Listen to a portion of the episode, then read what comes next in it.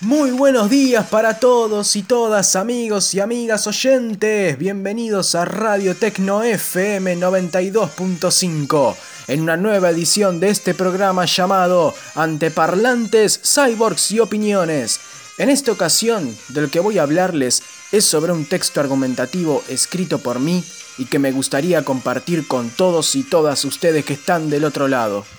Como sabrán, o no, cuando hablamos de cyborgs nos referimos a seres humanos que, por salud, comodidad o gusto, tienen implantes robóticos en su cuerpo como parte del mismo y que le dan un mejor funcionamiento. No los voy a demorar más. A continuación, mi reflexión.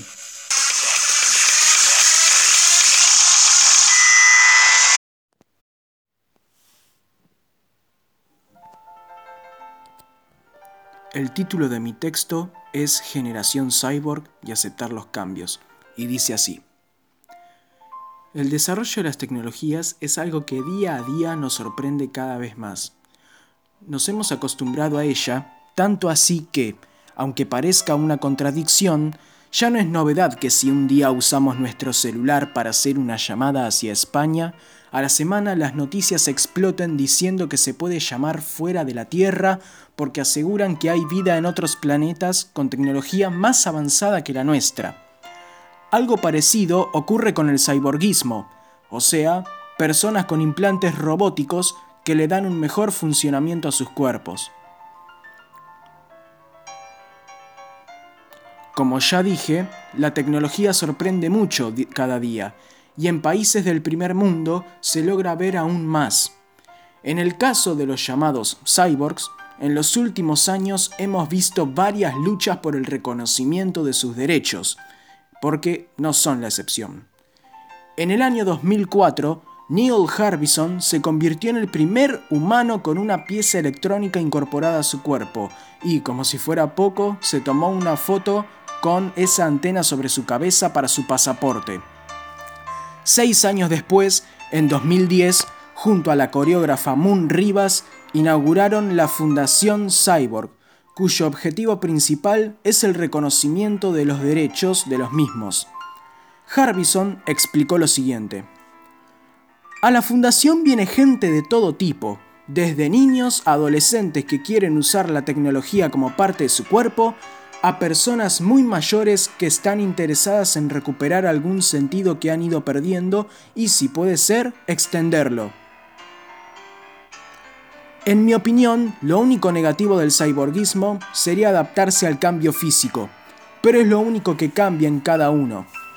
Lo destaco como algo negativo porque se sabe que a las personas siempre les cuesta mucho entender los cambios y no todos lo toman de la misma forma ya sea sus propias modificaciones físicas o ajenas, pero la instalación de implantes robóticos en las personas tiene objetivos benéficos para el que se las instale, o mismo por gusto personal. Nadie está obligado a incorporar nada a su cuerpo, pero ¿por qué negarnos a que se sigan distribuyendo los beneficios de las piezas robóticas en los seres humanos? En definitiva, el avance de la tecnología es sorpresivo, y no todos, y todas consiguen adaptarse al cambio. Pero no hay que impedirles a otras personas mejoras propias, ni debemos negarnos a aceptar los derechos de los cyborgs, porque no dejan de ser personas y cada pieza artificial que han recibido fue para su propio beneficio, porque en verdad lo necesitaban, o también porque simplemente querían probar. Son gustos, y hay que saberlos respetar.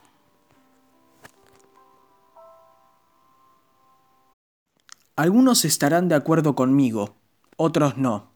Pero no importa, me alegra mucho haber podido compartir esto con ustedes, mi queridísima audiencia, porque con esto cerramos esta nueva edición del programa Anteparlantes, Cyborgs y Opiniones, conducida por mí, su locutor estrella, Gabriel Domínguez.